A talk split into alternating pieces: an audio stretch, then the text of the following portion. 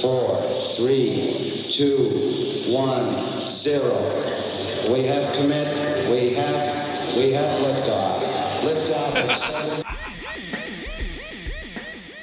E aí, pessoal, nossos queridos ouvintes, aqui quem fala é a comandante Maísa. E hoje tá todo mundo reunido aqui para a gente começar o nosso voo número 73 desse podcast.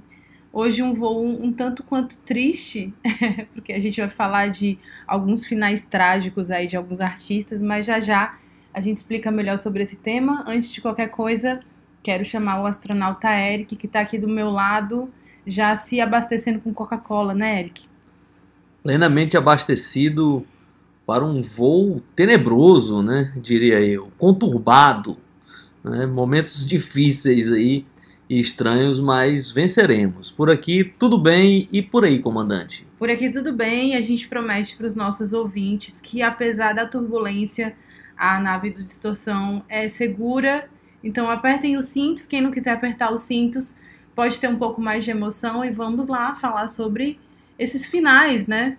É, mas eu aconselho cinto afivelado, né? encosto da poltrona levantado, porque gente, né? nós vamos decolar.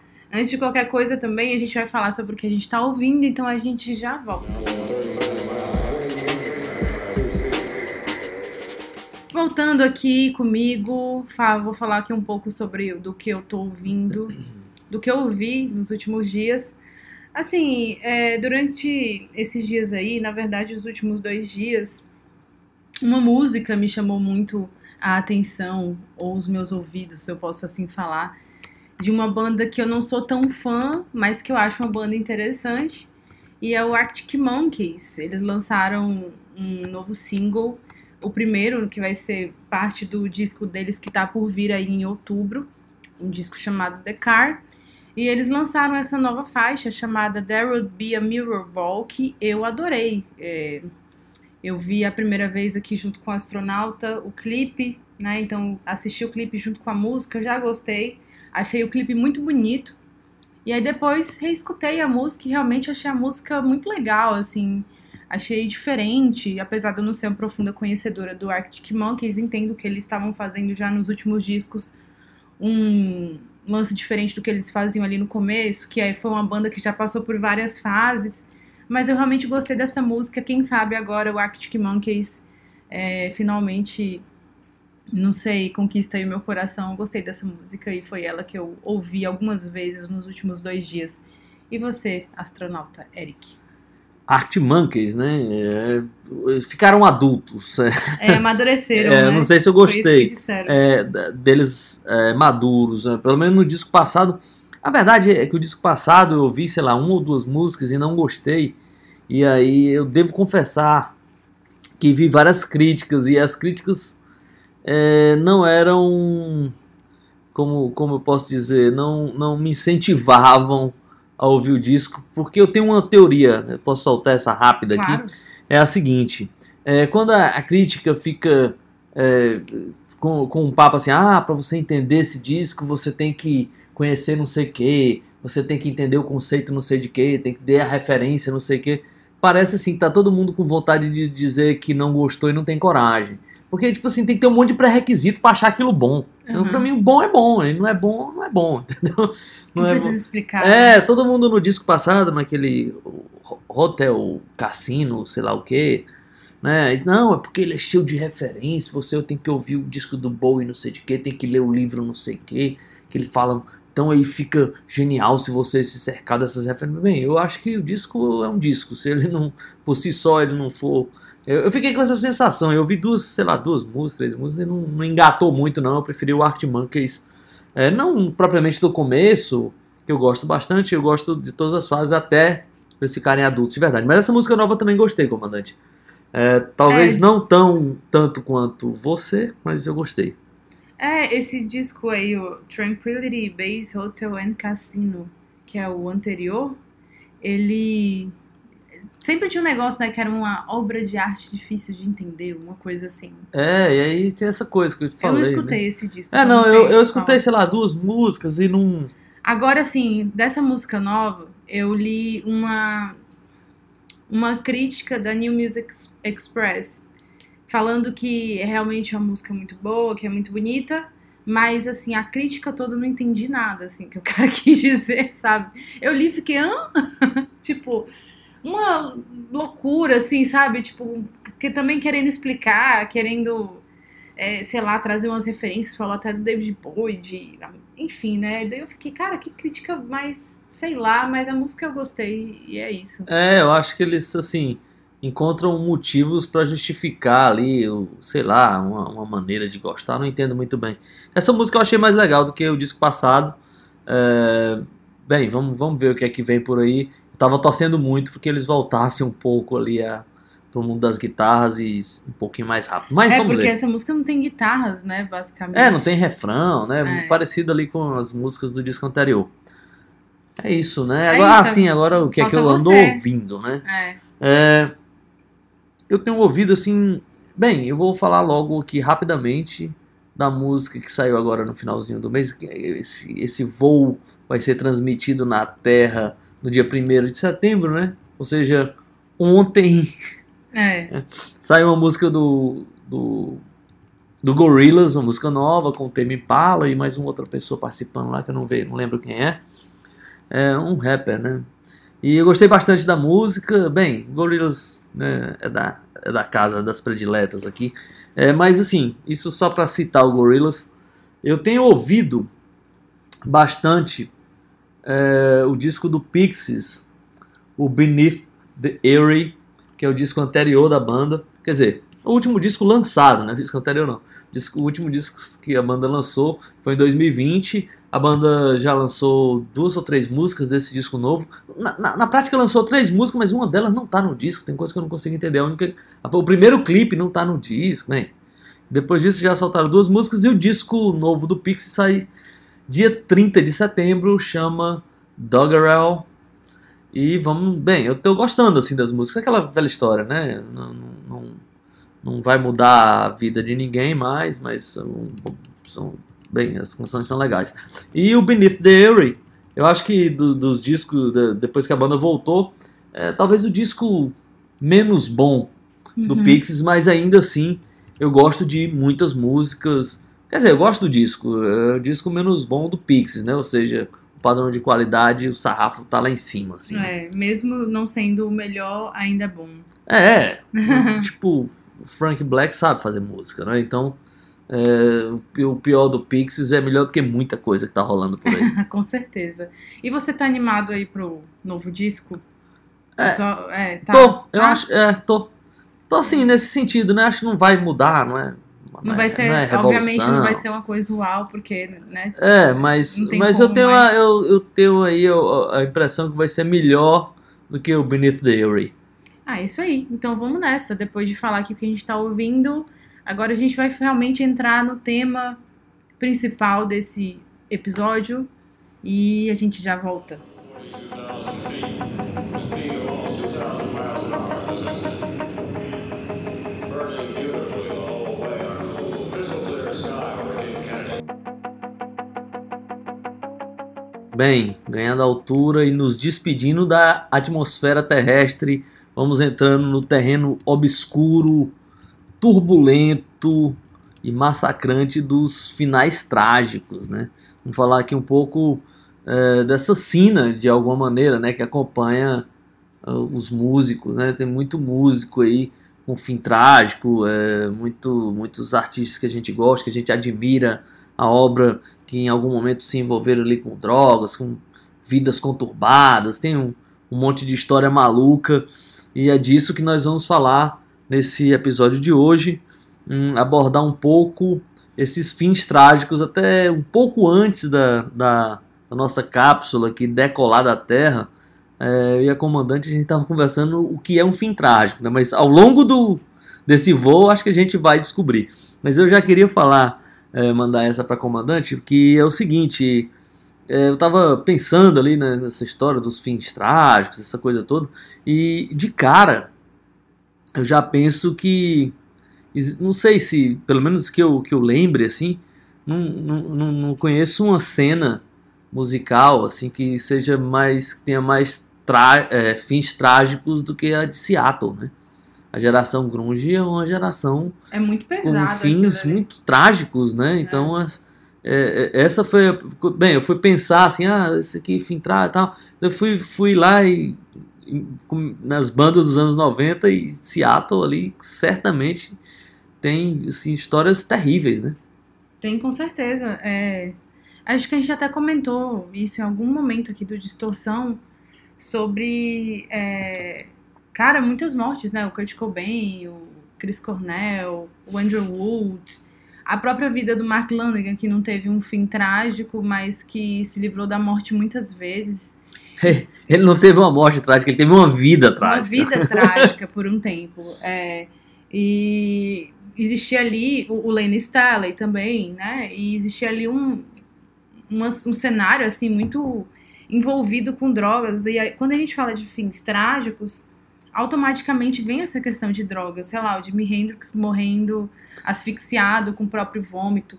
Mas não só isso, porque falar de drogas até é uma coisa assim um pouco é, óbvia, né, nesse mundo da, da música, do rock and roll, porque hum, muitos desses caras usavam e abusavam.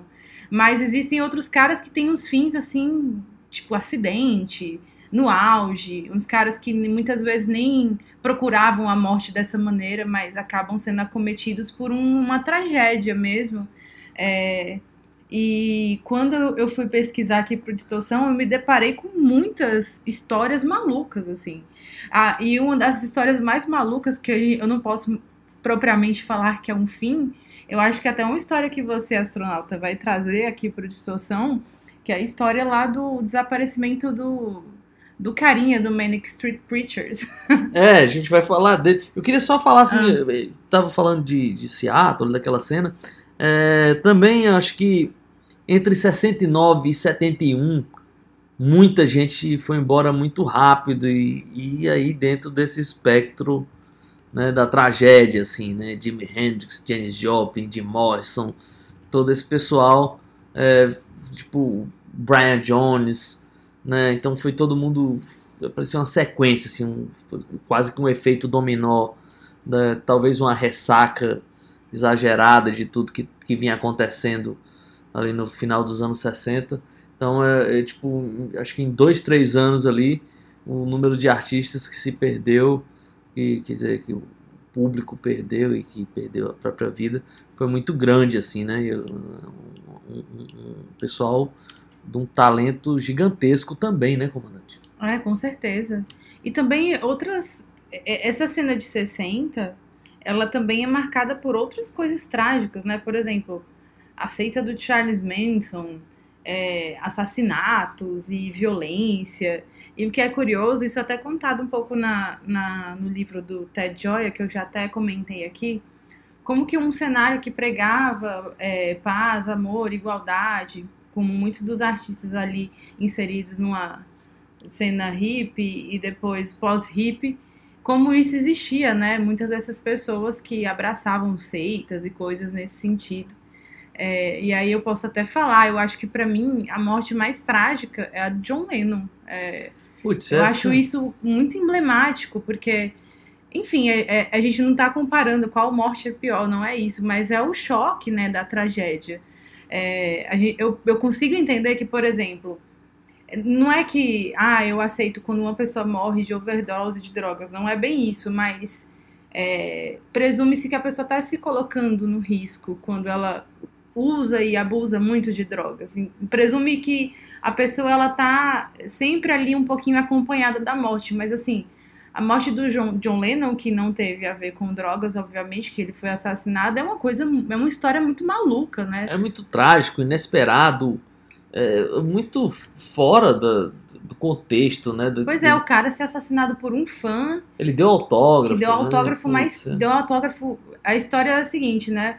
John Lennon saiu ali do, da cota do, do edifício que ficava ali Manhattan, que fica ali em Manhattan, em Nova York, que é literalmente ao lado do Central Park.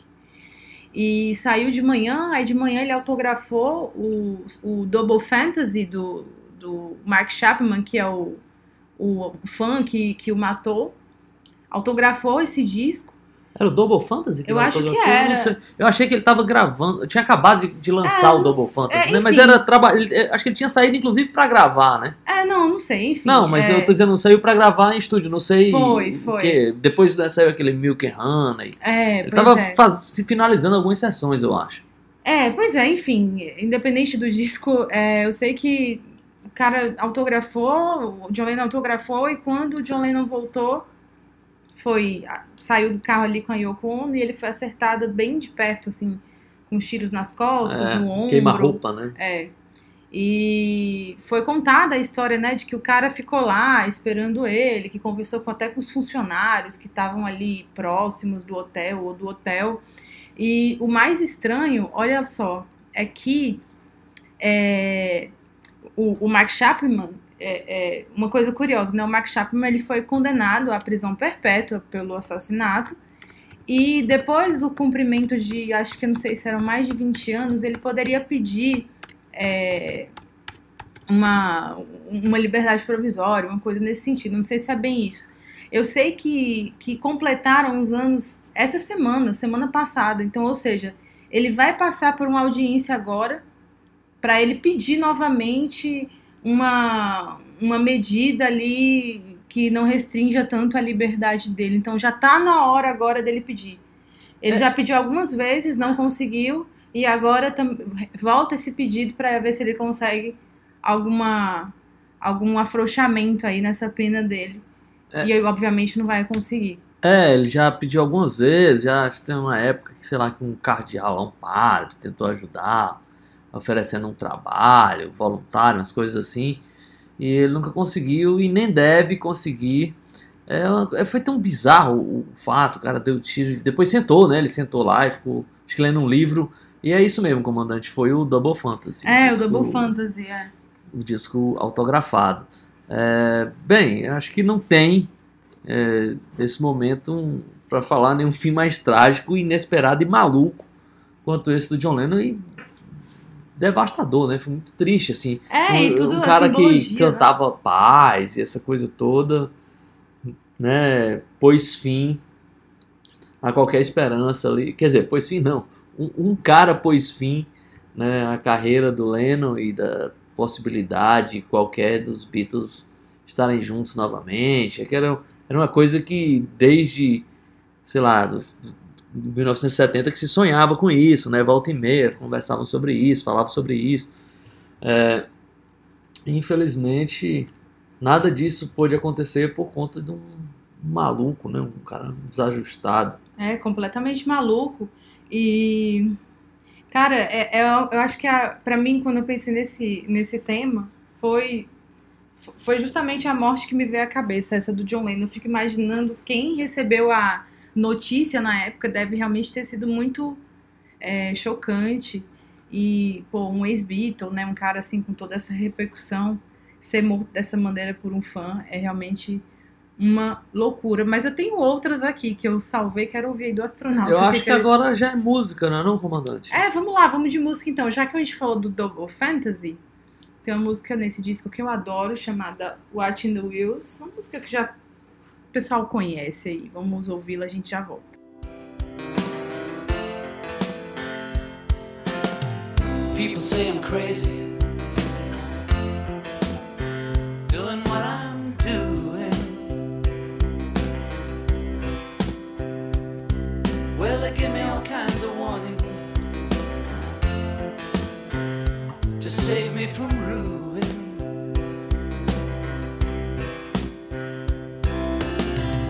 Say that I'm okay, well, they look at me kind of strange. Surely you're not happy now, you no longer play the game. Voltando aqui depois do John Lennon com Watching the Wheels. é, Bom, vamos continuar aqui falando sobre. é, é, essas histórias são curiosas também, né? Essas histórias desses, dessas tragédias e tudo mais. É, não é só né, realmente contar um- uma tragédia, mas tem uma curiosidade, tem uma história ali por- pelo fundo que a gente consegue entender a vida e a obra do artista. E aí, astronauta? Falando em fins trágicos, assim, e fora do, né, dessa coisa do mundo das, do perigo, da violência, das drogas e tal, tem o famoso acidente de 1957, né? Que é aquela famosa história que em alguns lugares você encontra como o dia que o rock morreu ou o dia que a música morreu. É, isso daí é uma coisa bem chocante também. É, que foi o acidente de avião que vitimou ali o Buddy Holly, o Rich Valens e o Big Boop, Big, Big Bopper, né? E, bem, ali foi uma coisa muito chocante no final dos anos 50. Eu acho que foi o primeiro grande baque ali naquela geração rock and roll que vinha né, surgindo ali nos anos 50, tava meio assim em alta e perdeu três artistas assim num acidente de avião. É, tem o, o, o disco, o, desculpa, o filme, acho que é La Bamba o nome do filme, é isso? Eu assisti tantas vezes, eu não, não lembro o título do eu filme. também não lembro agora, É, mas eu sei que filme É, assisti é. várias vezes na famosa sessão da tarde, né? Uhum. E, e- e o- e o quanto um cara como o Hit Valens estava ali, né, né? É La Bamba. La Bamba, é, né? o filme é de 87, dirigido por Luiz Valdez, com Lou Diamond Phillips. E, e a banda, e co, banda não, desculpa, e como a carreira dele estava numa ascensão, né? A, a música La Bamba era um sucesso estrondoso. O Buddy Holly, a gente não precisa nem falar, né? O cara já era uma baita influência, é, inclusive pros, pros Beatles, né? Os John Beatles, Lennon, ela- pô, todo mundo. É, e, e ali um acidente de, de, de avião. O Hit Valens parece que nem queria pegar o voo, né?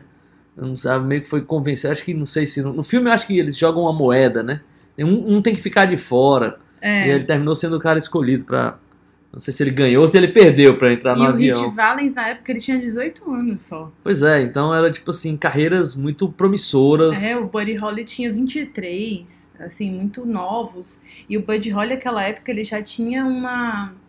é, já era muito conhecido por ter músicas mais sofisticadas, assim, que ali perto de outros astros do rock. Não é astronauta? É, não, o cara era demais, assim. Eu, eu acho que ele tinha até é, um senso melódico, assim. E, e esteticamente ele já, já, já influenciava com aquele óculos, aqueles óculos dele, armação grossa, né? Que foi, sei lá, adotado aí por várias gerações. Já, o, o visual dele já soava muito moderno, assim, Sim, né? com certeza. É, então é uma, uma perda inestimável, assim. É, tem uma outra é, coisa aqui, né, dessa, dessa nossa história aqui de momentos de perdas, né, e tal, é, trágicas. Tem uma história muito trágica, muito maluca, que é a história do, do Sid Vicious e da Nancy Spungen, né, que era a namorada dele. E é, esse era um casal totalmente junkie, maluco.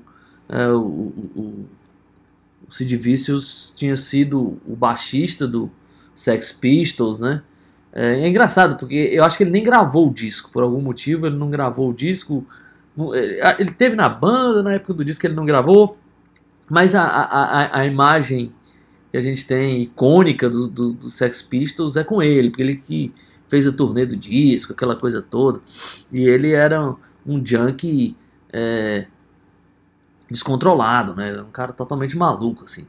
E ele tinha essa namorada que era um, um terror também, né? Era o par, par perfeito pra ele. É, ela era uma, uma garota também, é, tipo, junkie, totalmente louca, assim. Era, era um casal realmente desajustado e que tem um fim pra lá de trágico, né?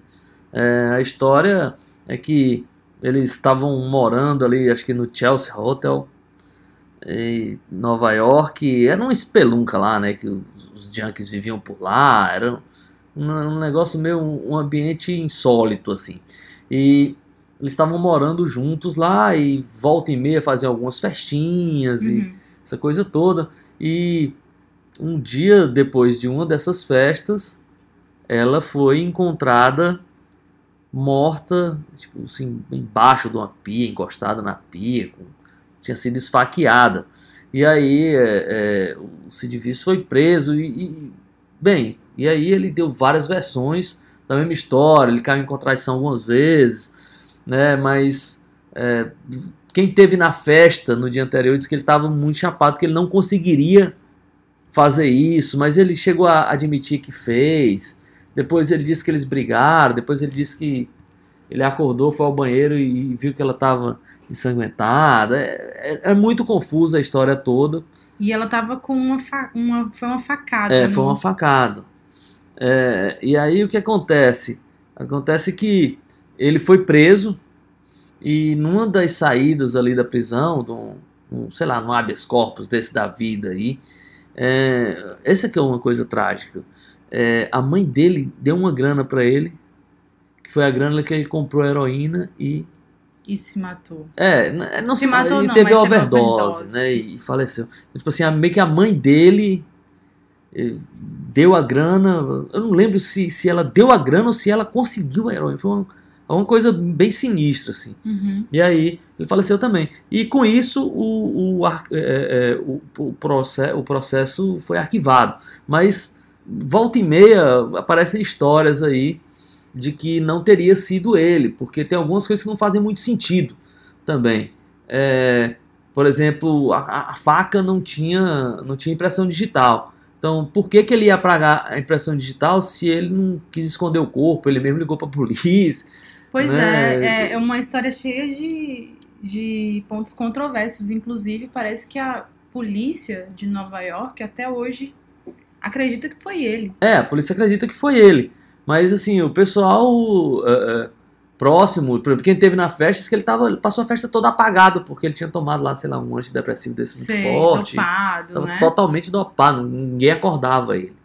E aí, é, para encerrar essa história trágica aqui, E entrar em outra história trágica. é, eu acho que aí depois já é música, mas É. para encerrar essa, é, tem um documentário chamado Who Killed Nancy, de 2009, e nesse documentário sugere que um, conhecido deles lá, um tal de Michael, que era meio um traficante, um cara que andava lá pelo Chelsea vendendo coisas né, obscuras, teria passado lá no final, depois da festa, meio que para roubar os caras, para roubar o casal, e aí a Nancy meio que peitou ele lá e ele teria assassinado ela e o, e o, e o Sid Vicious nem, nem tinha visto, estava desacordado numa cama. Bem, essa é uma versão mais ou menos é, do documentário, uma das versões, né? O- meio que o cara do documentário guia o documentário para esse lado. É, mas essa é uma história terrível. Realmente, é, esse mundo assim é muito pesado, né? A gente fala com muita naturalidade sobre esse envolvimento dos músicos com as drogas e, e muitas vezes como essas como esse próprio envolvimento é até importante para a própria obra do cara ali, mas é, é realmente algo que só é assim curioso de ler a história, porque imagino que viver isso deve ter sido uma loucura. Mas vamos de música agora, astronauta. É, não, muito trágico, comandante. A gente lê assim, né, mas é, um, é, é muito degradante, assim. É, É, a, a própria, as próprias histórias assim do, do, do, do Sid Vicious na turnê pelos Estados Unidos é, tem duas histórias é, malucas assim é, dois fatos assim né que são da, da ideia do quão maluco ele tava e quão degradante era a vida para ele. Um é que o, o empresário dos Sex Pistols lá o Michael McLaren Malcolm McLaren ele tinha meio que dado um jeito de blindar a banda contra drogas, assim, né? Pra evitar o máximo possível. E aí o, o, o, o Sid Vicious pegou uma gilete e desenhou, cortou o próprio peito com a, com a seguinte frase: Give me a, pix, a, a fix, né? Tipo, me dê um pico. É, e, e- e ficou tocando, sangrando no palco. E o, o- acho que o Bob Gruen, é, o Bob Gruen, fotógrafo, que era um cara muito próximo à banda, é, tem uma série de fotos famosas nessa dessa turnê. E em algumas fotos, você vê, o, o, o- o braço do, do Sid Vicious está cheio de curativo, né? E o próprio Bob, Bob Gruen disse que fez os curativos porque disse que era muito nojento aquilo. E ficavam as moscas, os bichos lá, tudo em cima da- das feridas lá, da- de, de ele tanto injetar, na, né, usar droga nas vezes e tal. O próprio Bob Gruen fez questão de fazer um curativo ali para dar uma amenizada.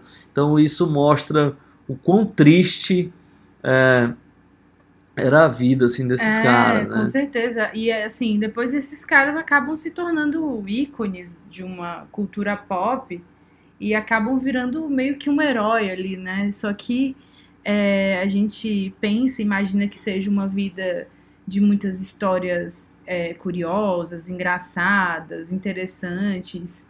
Muitas vezes a gente pensa que é uma vida até glamurosa e na verdade não é nada disso. Na verdade, muitos desses caras queriam trocar aquela vida por uma vida normal, de pessoas normais, eu imagino, porque que para muita gente deve ser realmente muito sofrimento. Mas vamos lá, vamos de música agora. Astronauta escolhe. É, eu vou. é, já tá falando Sex Pistols, né? Então vou. Vamos pra versão do próprio Sid Vicious pra música do Frank Sinatra, né? My Way, com Sid Vicious.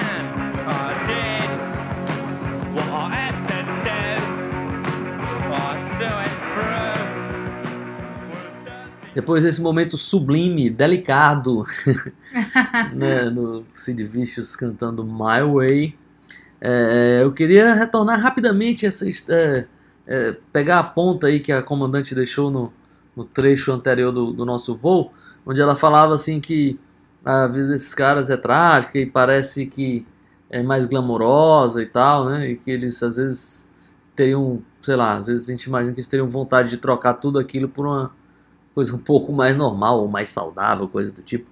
É, eu vou falar de um outro baixista, assim, que não teve uma, uma morte propriamente. te- te- Foi trágica, óbvio, mas que estava um pouco é, fora dos holofotes. É, e outro cara do punk, que é o Didi Ramone. É só para ilustrar o que a comandante falou. Quem, quem tiver a oportunidade de ler a biografia do Didi Ramone, é, O Coração Envenenado, é, é, do, do meio pro fim do livro, é o tempo todo assim.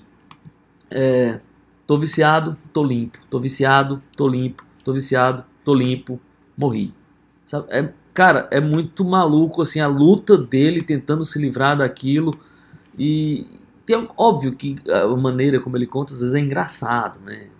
Mas é, quando você lê, tá, tá no livro e você vê o momento que ele, né, que ele morre, é, é muito triste, assim, mesmo você sabendo que aquilo, né, todo mundo já sabe que o cara não tá mais vivo tal, mas quando você lê, é muito impactante, assim, porque ele vinha numa constante luta pra, né, então é um- uma eterna montanha russa ali. É, astronauta, isso aí é muito interessante. Uma vez eu li, hum, há muito tempo, mas foi uma coisa que eu nunca esqueci. Um, um artigo de um psicólogo, não lembro se era psicólogo ou psiquiatra, mas falando sobre como a gente pode deixar de ter um pouco de empatia mesmo quando a gente coloca as pessoas em outro patamar diferente do nosso, como quando a gente coloca as pessoas como ídolos. Aí ele deu um exemplo de como isso acontece, por exemplo, com os nossos pais. Quando a gente coloca os nossos pais como pessoas perfeitas, a gente acaba não, não tendo certa empatia quando eles sofrem pelas mesmas coisas que a gente sofre. A gente acaba não tendo empatia por eles terem também defeitos, assim como a gente tem. Acaba não aceitando isso muito bem. E aí ele fala também sobre os artistas, assim, artistas de maneira geral, músicos, é, outros artistas, enfim como quando a gente coloca esses caras como caras em outro patamar, assim. por exemplo, ah, o Didi Ramone não é como eu, porque o Didi Ramone é malucão, é engraçado, é, tem uma vida muito diferente da minha, e aí eu automaticamente coloco isso na minha cabeça. E, por exemplo, uma história como essa, quando ele conta de maneira engraçada, acaba virando um entretenimento, mas na verdade, se você for ver lá no fundo, é uma história triste, assim, né? É, de um cara que não conseguia realmente se livrar de definitivamente das drogas, uma coisa que acabava com a vida dele. E às vezes a gente vê essas, essas coisas com muita distância nesses caras, né? A gente lê a história daquele cara lá, mas a gente a gente vê que realmente tem uma tragédia ali, mas a gente não se compadece, assim, sabe? É, e, e acaba colocando aquele cara como, não, aquele cara é uau, é um ídolo, mas na verdade ele tá ali com, com muitos defeitos, com muitas dificuldades que ele não consegue, assim, superar, né? É muito, muito é, é tenso isso. É, é, e, e isso, comandante, tem, por exemplo, tem uma história no livro do Diamante, não, não tem como não sorrir, mas no fundo é uma história muito trágica. É, assim. isso também é legal, porque ele acaba contando as É, coisas tem de uma uma, maneira... tem uma história, eu não lembro se ele, ele, ele vai pegar um voo, eu não lembro se é Los Angeles, Los Angeles, Nova York, ou é Londres, Nova York, mas ele acorda no hotel já pensando, traçando uma estratégia de como ele vai conseguir pegar o voo sem ter uma crise de abstinência. então ele, ele, ele, ele calcula quanto de droga ele vai precisar até ele ficar no hall do hotel, quanto de droga ele vai precisar para chegar no aeroporto, e quanto ele vai precisar de droga até ele entrar no avião. E, cara, aí é muito maluco, porque aí ele, enquanto o avião decola, né, não pode servir bebida. Então o Didi Ramone fica naquela tensão, tremendo todo, suando frio, até o, o bar do, do avião na época, né? Servir alguma bebida pra ele, ele já pede logo, um, sei lá, uma dose dupla de alguma coisa, um ele já vira, outro, ele vai a viagem toda bebendo. E aí quando ele vai pousar em Nova York, por algum motivo o aeroporto tá fechado. Oh. E o avião fica dando voltas e ele fica se tremendo na cadeira. Cara, é muito engraçado ele contando, mas no fundo é uma história trágica, assim. Sim. Ele é. meio tenta roubar o bar, ele derruba, acho que era o Nossa. Cara, é um negócio maluco, assim. É, esse livro aí do Didi Ramone, ele tá na minha lista pra eu ler. Esse é nota Ok, 11, é. hein? Não é só 10, não. Ele realmente tá na minha lista. Falando em baixista, eu trouxe aqui também um outro acontecimento muito chocante e que mudou a vida de uma banda. Obviamente mudou a vida aí de muitas, muitas pessoas que conviviam com esse cara, que parecia ser um cara muito é, sensacional, que foi o Cliff Burton, do Metallica. Que realmente foi uma morte muito trágica Baita e muito tragédia essa, feia. É, e no momento que o Metallica tava no auge, que aí o, o Cliff Burton morreu é, numa turnê que o Metallica estava fazendo na Europa. Mais precisamente, eles haviam acabado de fazer um show em Estocolmo, na Suécia. Foi na Suécia ainda o acidente, não foi? Foi, foi numa estrada, Numa da estrada. Suécia. Eles estavam no ônibus e, é, é, curiosamente, o Cliff Burton estava no lugar que era, na verdade, do Kick Hammett. Não era É, dele. eles trocaram ali, tipo, Eles trocaram na na última hora, hora, assim, por né? algum motivo. E o, o motorista, dizem que o motorista do ônibus não. Assim, tiveram várias versões, mas a versão foi final foi que o motorista do ônibus realmente ele não estava embriagado, nada nesse sentido. No entanto, é, o motorista do ônibus fala que ele passou por aquele famoso gelo negro, que é quando tem uma camada fina de gelo entre famoso Black Ice, é, né? É, entre, entre o, o asfalto e o pneu, enfim, que fica aquela camada bem é, ficou uma camada que, escorregadia. é, que na verdade é, parece que não tem gelo, parece que você tá andando no asfalto, mas você tá passando por uma camada de gelo. Pela né? camada de gelo. Ele, o motorista do ônibus deu essa versão. O pessoal do Metallica, muita gente não, não, não acreditou nessa versão. No entanto, parece que não aconteceu nada com o motorista. Mas, olha isso, né? Quando o, avi- o avião, quando o, o ônibus tombou, o Kick Hammett, ele foi arremessado da janela. E ele foi esmagado. E aí o ônibus caiu em cima o ônibus dele. cai em cima dele. E ele foi esmagado pelo ônibus. E olha, É. e olha isso, olha que bizarro. Depois que, que foi lá tirar a máquina, foi tirar o ônibus, sem querer, a máquina aconteceu alguma coisa ali na hora, deu uma coisa errada, que o ônibus caiu de novo nele e esmagou ele novamente. Putz, E foi uma- muito chocante, assim, para os caras, porque os caras viram um amigo esmagado. É, eles observaram aquilo ali na hora. Eu imagino como deve ter sido uma coisa horrível, né? E quem conhece a história do Metallica, quem não conhece também sabe que o Cliff Burton era realmente um cara muito especial, um cara diferente. Era um cara muito espirituoso, ao mesmo tempo era um cara muito ali na dele. Um cara que deixou, assim, a sua marca no Metallica, por mais que é, tenha é, vivido pouco tempo com a banda, mas tanto o James Hetfield quanto o, o Lars, eles dizem, né, que muita da percepção musical que eles tinham mu- mudou por causa do Cliff Burton, porque ali no começo o Cliff Burton ele tinha outras influências musicais que nem o Lars, nem o, o James tinham, nem o Kick Hammett tinha também, e antes nem o Dave Mustaine tinha e que realmente o Cliff Burton era esse cara especial em vários sentidos, não só como artista, mas também como pessoa. E tem aí essa história muito trágica, e não é à toa que até hoje, né, ele é realmente um cara muito adorado por todo mundo. E não, realmente eu acho que é merecido, porque parece ter sido um cara muito legal enquanto ele viveu. É, um, um outro cara, já, já que falou de ônibus aí, vou contar uma historinha. Vamos fazer uma lembrança rápida aqui, antes da comandante escolher a música. É, ahn, falou de ônibus né, e acidente. Tem o famoso acidente do Randy Rhoads, né? É, do Rain Roads, verdade. Guitarrista do Ozzy, né, da banda do Ozzy Osbourne na carreira solo. Um grande guitarrista. É, ele gravou os dois primeiros discos, né? O Blizzard of Ozzy e o Diary of Madman. É, bem, esse também é tipo assim, aquele, aquele traje, trágico estúpido, né?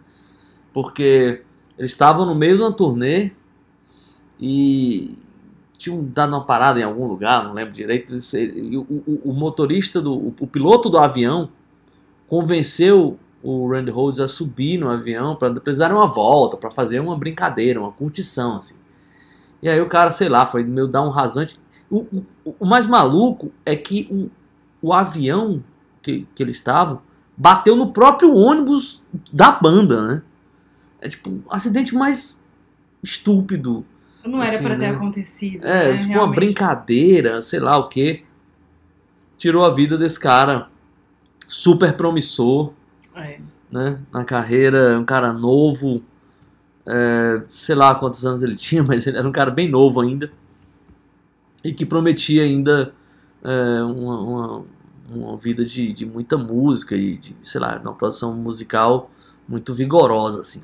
Então é isso, né? Essa é uma coisa também muito trágica. Com certeza, é morte trágica é, de um cara realmente muito promissor. E falando é, em acidente, avião, e falando também morte de um cara que tinha uma carreira muito promissora pela frente, eu vou escolher música agora, e para escolher a música eu vou falar desse cara que é o Otis Redding. Ele morreu com 26 anos. Putz, esse era demais. E essa daí foi uma morte realmente muito chocante, porque ele, desde, desde o momento, o primeiro momento que ele apareceu, ele já foi considerado um dos mai- dos maiores cantores de soul da geração dele. É, e ele perdeu a vida num acidente de avião, né? Caiu num lago esse avião. E a, o, o primeira música dele, número um, que é essa que eu quero tocar, Dock of the Bay, ela foi lançada um pouquinho depois da sua morte, né? E foi um pouco impu- impulsionada pelo sucesso que ele obteve lá no Monterey Pop Festival. E cara que morreu com 26 anos, que teve uma carreira meteórica, muita coisa por vir e acidente aéreo simplesmente levou é, era não era pra ter sido, né? Porque realmente o cara é muito novo, tinha muita coisa pra fazer. Eu vejo Hoje, quando eu escuto assim, o Otis Range, vejo assim, alguns vídeos dele, eu fico impressionada. Ele era grandão, assim, sabe? Ele tinha muita presença, assim. Cara, ele cantava, parecia que era. Parecia não, era ali um, um dom dele. Não tem jeito, tem, tem gente que nasce com isso, ele nasceu com aquilo ali, com certeza. E ele era diferente, assim, sabe? Ele era é, é, realmente um cara também muito carismático e tudo mais. E teve aí esse essa morte trágica nesse acidente aéreo. E eu vou colocar aqui a música dele, astronauta. É, antes, só queria completar para quem quiser assim ter uma ideia do que que é, do que que era ou quão performático era o o, o Otis Redding. É, é, no livro do, do Bill Graham. Eu volta e meia eu falo nesse livro aqui, né? Bill Graham, para quem não sabe, ou quem nunca ouviu esse podcast, que fala muito nele, é um dos empresários mais importantes da história do rock, né? O cara que tinha um- o- duas casas de show que ficaram muito famosas, o Fillmore e o Winterland e tal. Bem, resumindo, ele, ele, ele, bem, dá pra entender que esse cara viu o show de Deus e o mundo, mas ele disse que tinham duas performances que impressionavam muito ele. Uma era o Jimi Hendrix. E a outra, que ele colocava de pé de igualdade e às vezes até com uma performance melhor do que a do Hendrix, era o Otis Redding. Ah, é? Não É, sabia não, cara, disso. o que ele fala no livro é tipo assim, cara. Caramba, que legal, é, não sabia no- disso, não. Tipo assim, no. Winterland e no Fillmore, eram os dois caras que arrasavam tudo. É, o Otis Redding tem até uma história por trás, mas seria muito. demoraria muito pra me contar por aqui. Em outro momento eu conto essa história. Mas tinha um motivo especial pra ele ser mais performático ainda no Fillmore e no Winterland, mas isso é um para um Olha outro aí, momento. mo- É, a gente guarda para um próximo episódio aí, promessa. É isso aí, então depois dessa a gente vai ouvir o Otis Redding com essa música que eu adoro, que é Sitting in the, of the, in the Dock of the Bay, ou Dock of the Bay, simplesmente, e a gente já volta. Sitting in the morning sun. I'll be sitting when the evening comes. Watching the ships roll in. And then I'll watch them roll away again. Yeah. I'm sitting on the dock of the bay. Watching the tide roll away. Ooh, I'm just sitting on the dock of the bay, wasting time. I left my home in Georgia, headed for the Frisco Bay. Cause I've had nothing to live for, and look like nothing's gonna Depois dessa grande canção, desse grande cara, é, astronauta, vamos lá. A gente tá quase se encaminhando para o nosso fim, que não é trágico, mas Não, para- vamos pousar em segurança, hein? É, mas a gente ainda tem algumas coisinhas pra falar aqui, não é mesmo? É, temos algumas histórias, sim. É, não propriamente divertidas, né? Porque hoje é um episódio né, que fala de fins trágicos. Mais curiosas, É, né? curiosas, é, e muitas vezes tristes, assim, né? É. É, tinha um outro cara muito promissor também, e que teve uma morte trágica, assim, de certa maneira até uma carreira trágica, é, foi o Chris Bell, né? O que foi do Big Star. O Chris Bell era um daqueles caras assim é, que prometia ainda uma carreira com ótimos discos. Ele, Chris Bell, montou o Big Star ali com Alex Hilton, é, comecinho dos anos 70. Ele gravou completo mesmo, só o primeiro disco, né, o Number One, né, do Big Star. No segundo disco ele participou de algumas coisas, de composições, mas o- na gravação ele já estava saindo da banda. E, e aí o, o Chris Bell, eh, ele vivia ali um conflito eh, meio maluco, assim, porque ele tinha uma formação religiosa, ao mesmo tempo que ele era ele tinha um conflito ali de- de- com a sexualidade dele, né? Ele era homossexual, não aceitava muito eh, essa situação e tinha um envolvimento religioso. Não sei se, se a família também influenciava nisso e tal. E ele estava, né? no- no- quando ele sofreu um acidente de carro, né? que- que- e aí ele perdeu a vida. Mas ele nessa época ele estava sendo meio garçom de uma lanchonete, ao mesmo tempo que ele gravava o disco I'm the Cosmos, né?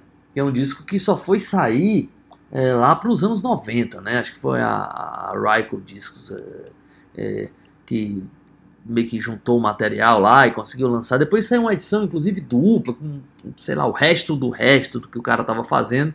E o disco é lindíssimo, assim, ótimas músicas, tinha tudo para ser um baita lançamento.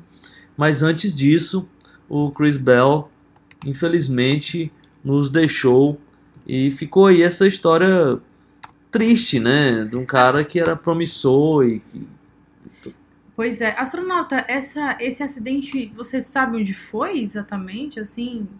Onde ele tava? Não, eu não lembro direito. Ele, eu acho que ele tava indo pro estúdio. Ah, sim, entendi. ele meio, meio saindo do. do, do- É, eu nunca soube direito, assim, qual foi a- o contexto ali dessa morte do Chris Bell nesse, no, no acidente de carro. Se ele tava acompanhado, enfim. Mas é também, cara, uma baita tragédia, né? O Chris Bell ali com, com toda a, o talento dele, a sensibilidade e principalmente ver como ele sofreu, né, durante a vida. Justamente por conta dessa, dessa questão da sexualidade dele, né? É, ele, ele parece que sofreu bastante com isso, assim, né? Ele, ele, ele vivia esse conflito ali e tal. E ele terminou é, perdendo a vida aí num acidente de carro. O que é bem, bem triste. E aí ele também, né? Aquelas coisas do destino. Ele também tinha 27 anos, né? É, essa, essa galera aí do Clube dos 27, né? e Exatamente. mais. Acho que foi em 78 que ele sofreu esse acidente. Mas... Esse disco eu demorei a escutar, o I Am The Cosmos, mas quando eu escutei, é um baita disco, né? Ele é bem, bem bonito. É. Não, ele, é- ele é um disco muito bonito. É, hoje em dia, assim, é um, pra mim, um clássico, assim, perdido, né? É engraçado que eu já comentei isso aqui, que é, eu conhecia a, a- bem de antes a carreira solo do Alex Hilton e do Chris Bell não. Aí o do Chris Bell eu demorei a escutar, escutei um tempo desses, inclusive, não faz muito tempo não, assim, que eu fui escutar, assim, com atenção realmente a essa, essa obra em carreira solo dele que eu não tinha não tinha ainda essa intimidade, assim como eu tinha com o Alex Hilton, que eu acho sensacional a, a, a carreira solo do Alex, do Alex Hilton. É, o, o Alex Hilton também teve uma morte, assim, que foi estranha num, num aspecto, assim. É, ele, ele, tipo, ele é muito lembrado pelo Big Star, né? A carreira solo dele é uma carreira mais... é, mais obscura, assim. Os discos não tiveram tanto reconhecimento e tal. É, agora, bem, eu vou lembrar, como é uma história toda de memória, as datas na minha cabeça estão todas confusas, né? É, em algum momento ali, no, no, naquele festival no South by Southwest, ele ia ser homenageado, né? Estavam preparando um baita tributo ali pro Alex Hilton, e ele ia tocar umas músicas tal, aquela coisa toda. E tipo assim, sei lá, 15 dias antes, com tudo pronto, orquestra, ia ser um baita apresentação, né? Ser meio que uma, uma homenagem, uma, sei lá, uma redescoberta, uma coisa desse tipo. Para o cara, ele faleceu. E aí terminou virando um, um tributo, né? Que virou disco e que agora tem um Blu-ray aí. E é muito legal. E um monte de gente participa ali. Ele é meio comandado né, pelo, pelo baixista do, do R.E.M., o Mike Mills. Ele que comanda ali mais ou menos, eu, pelo que eu entendi, né? Essa, essa homenagem ali ao Alex Hilton. E aí tem o Jeff Tweed, o pessoal do Wilco toca, um monte de gente. Cara, é muito legal. O pessoal tocando as músicas do Big Star e algumas músicas. Mas é basicamente Big Star, né? Algumas coisas dele ali, do, do disco Third. Bem, é uma outra perda lastimável, assim. Pois é, astronauta. Eu acho que agora é hora de música. Agora é hora de música, né? Eu vou só falar aqui. Bem, vou voltar lá no comecinho, né? Pra falar do nosso querido Andrew Wood, né? Já que a gente começou falando lá de Seattle, e eu queria falar um pouco assim, porque eh, ele talvez tenha sido a primeira morte trágica dessa cena, né? Ele era um cara muito novo, né? E estava começando a carreira ainda. Ele tinha passado por uma banda chamada Mal Malfunction, Malfunction, sei lá, um nome estranho assim. Depois ele montou lá Mother Love Bone. E ali o Mother Love Bone já tinha o Jeff Ament e o Stan Gossard, né, que já vinham do Green River e depois iam montar ali o Pearl Jam. É, e era uma banda que, tipo assim, era a aposta de todo mundo, assim, né? Era a banda que ia acontecer, né? Era a banda que... Então, era a grande promessa ali, já tinha assinado com a grande gravadora, né? Tava tudo meio preparado ali pra, pra banda acontecer. Mas um pouco antes do lançamento do primeiro disco, do Modern Love Bone, o disco chamado Apple, é, ele teve uma overdose.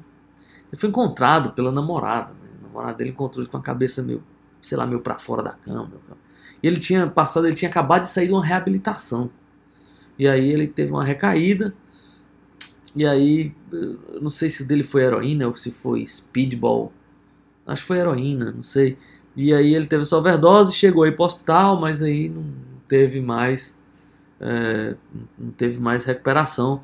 E a história mórbida aí é que ele nessa, é- é- nessa época ele tava com a namorada, mas ele tinha dividido muito tempo o apartamento com Chris Cornell, do Soundgarden e Audioslave, né? Depois. É, e aí o, o, o Soundgarden tava fazendo turnê e tipo o Chris Cornell tinha chegado de viagem naquele dia e bem, eu não lembro de onde foi que eu vi isso, mas é, parece que eles, a família e tal, esperou o Chris Cornell chegar no hospital para desligar os aparelhos e tal. E, bem, isso tudo muito triste e muito trágico, né? Um cara que já. Uma banda que já é meio que apontou ali o caminho que ia acontecer em Seattle. Apesar de que ah, esteticamente ainda era diferente, assim, ele era, Era. meio super estrela, né? Mas ele era de um Meio- carisma.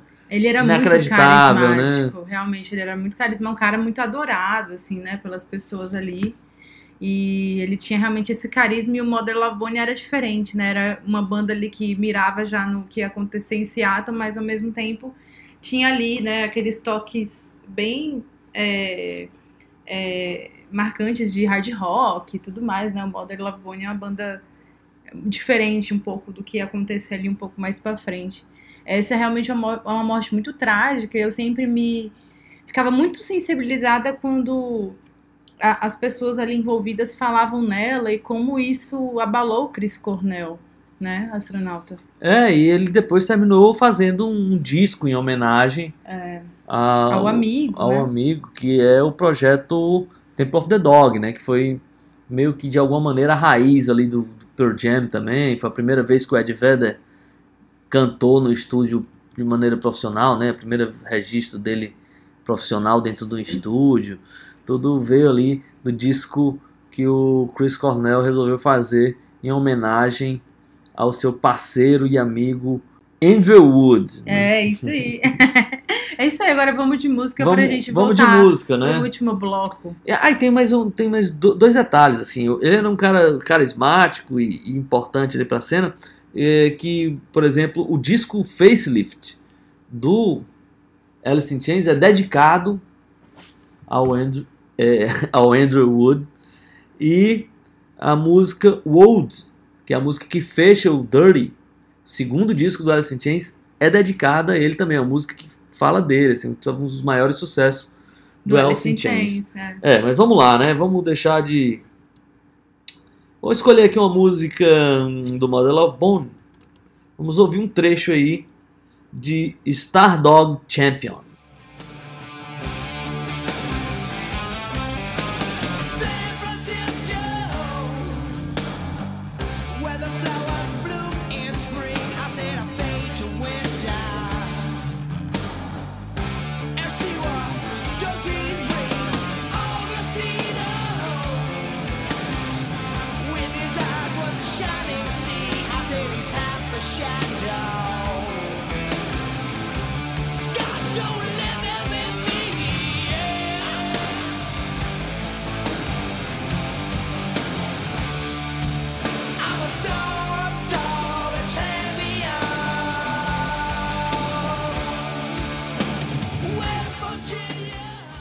Seguindo o nosso voo, depois desse momento é, Seattle 1990.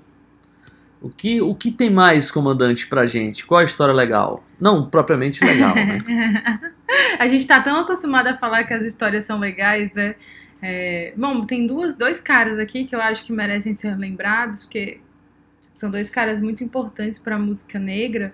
O primeiro é o Marvin Gaye, que teve, cara, uma morte horrível.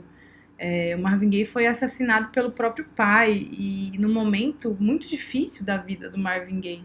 Não que uma morte dessa pode, possa ser fácil, né? Mas é, o Marvin Gaye estava passando por um momento em que ele estava sofrendo muito. Ele vinha ali, ele havia se distanciado um pouco do, dos palcos e das gravações porque ele estava com uma depressão, estava também com uma síndrome de pânico.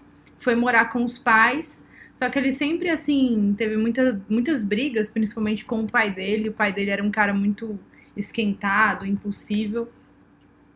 E é, numa dessas brigas, por conta de uma questão de que estava em, em contratos da família, alguma coisa nesse sentido, o Marvin Gaye discutiu ali com o pai. O pai sacou a arma, que inclusive a arma foi um presente do Marvin Gaye pro próprio pai. Putz, aí é... E o próprio pai atirou no, no filho, no Marvin Gaye, que foi um dos maiores nomes da música. É, o Marvin Gaye, fe- infelizmente, faleceu. O pai dele foi é, condenado à prisão, só que aí depois descobriram que o pai dele tinha um tumor cerebral, o que fez com que ele passasse o resto da sua vida num asilo e ele morreu de pneumonia ali no final dos anos 90. E outra história trágica que eu queria só para só citar para encerrar de um grande cara foi o Sam Cooke, que também um cantor é, do soul americano muito importante. E o Sam Cooke teve uma morte que até hoje é, é muito controversa, ninguém sabe o que aconteceu. É, ele foi assassinado, ele tinha só 33 anos. E a história inicial, que foi a história oficial, inclusive, é, foi a de que ele tinha tentado é, atacar sexualmente uma mulher que era dona de, inclusive, do hotel que ele estava hospedado. E a mulher, para se defender, atirou nele, alegando legítima defesa. Mas quem conhecia o Sam Cooke tinha certeza, a absoluta certeza, desculpe o pleonasmo, de que ele não seria capaz de fazer isso. E aí começaram a surgir várias histórias, né? Histórias controversas. A mulher ela nunca foi responsabilizada por isso, porque foi realmente acatada a tese de que ela tinha atirado por legítima defesa. Mas foram contadas várias histórias que depois que ele morreu, uma outra moça pegou todo o dinheiro que ele tinha no quarto, que ele estava com. Tem um Cante- documentário, né? Tem um documentário, tem, tem. Acho que tá nos streams da vida. Tá, acho que tá na Netflix, que ele tinha uma quantia muito grande de dinheiro é, ali no quarto em que ele tava. E o Sam Cooke era um cara que incomodava. Ele incomodava muito é, os brancos, inclusive, porque ele era um negro, só que ele era um negro bem sucedido. Sempre aquelas histórias, né? É. Ele era um negro extremamente bem sucedido. Inclusive, ele foi o primeiro cantor que abriu a sua própria gravadora. Era um cara que tinha uma visão é, é, muito rica, empresário, um cara que, que enriqueceu assim com a sua própria carreira e conseguia administrá-la muito bem. E ele era um cara ali que, por ele frequentar locais em que brancos frequentavam, brancos, brancos com dinheiro, era um cara que muitas pessoas olhavam com muita inveja, com muita. é, é, é, com muito incômodo. Então era um cara que incomodava e foi imputado a ele esse fato de que ele teria tentado assediar essa mulher, só que realmente quem o conhece nunca é, acreditou nessa, nessa história, dizia que ele era um cara realmente muito correto, muito doce, que ele seria incapaz de fazer isso e que essa história realmente nunca foi contada muito bem. O fato é que é, o caso foi arquivado, houve uma tentativa por parte da mídia de é, sujar a história dele ali como um negro bem sucedido. E até hoje é, as pessoas tentam resgatar a história do Sam Cooke, inclusive ele é um, um com, com muito louvor, uma das maiores vozes do, da música americana, porque houve um resgate aí dessa história dele para celebrar a vida e a obra dele e o cara que ele foi. E é isso, astronauta. Agora a Dois gente caras geniais Dois aí. caras com geniais com fins fins- Muito tristes. com fins muito tristes e muito. É, é, muito for, se foram muito cedo, realmente. É isso. Então, com essa a gente encerra o episódio de É, hoje. musiquinha agora, né? Vamos colocar a musiquinha pra Acalentar os corações. acalentar os corações. Vamos ouvir então o Sam Cooke com You Sent Me, que inclusive foi o primeiro grande sucesso dele. Essa música, ela é muito legal, muito, como diria o astronauta, é docíssima. Vamos ouvi-la, a gente já volta. I know you send me, darling. You send me, honest you do, honest you do, honest you do.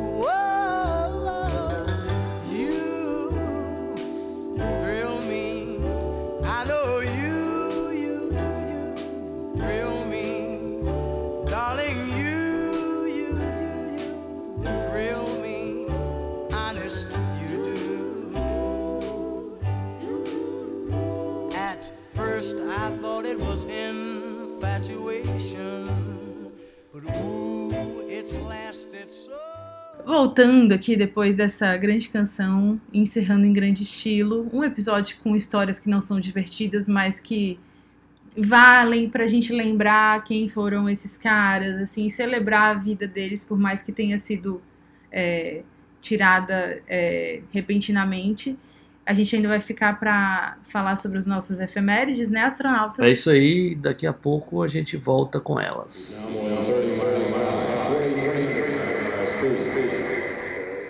Voltando aqui com os meus momentos históricos, dia 1 de setembro, vou falar aqui de um momento ocorrido em 1 de setembro de 2004, quando o Peter Doherty, o ex-vocalista do Libertines, vocalista do Libertines, né, foi sentenciado a quatro meses de prisão após admitir a posse de uma faca em Londres.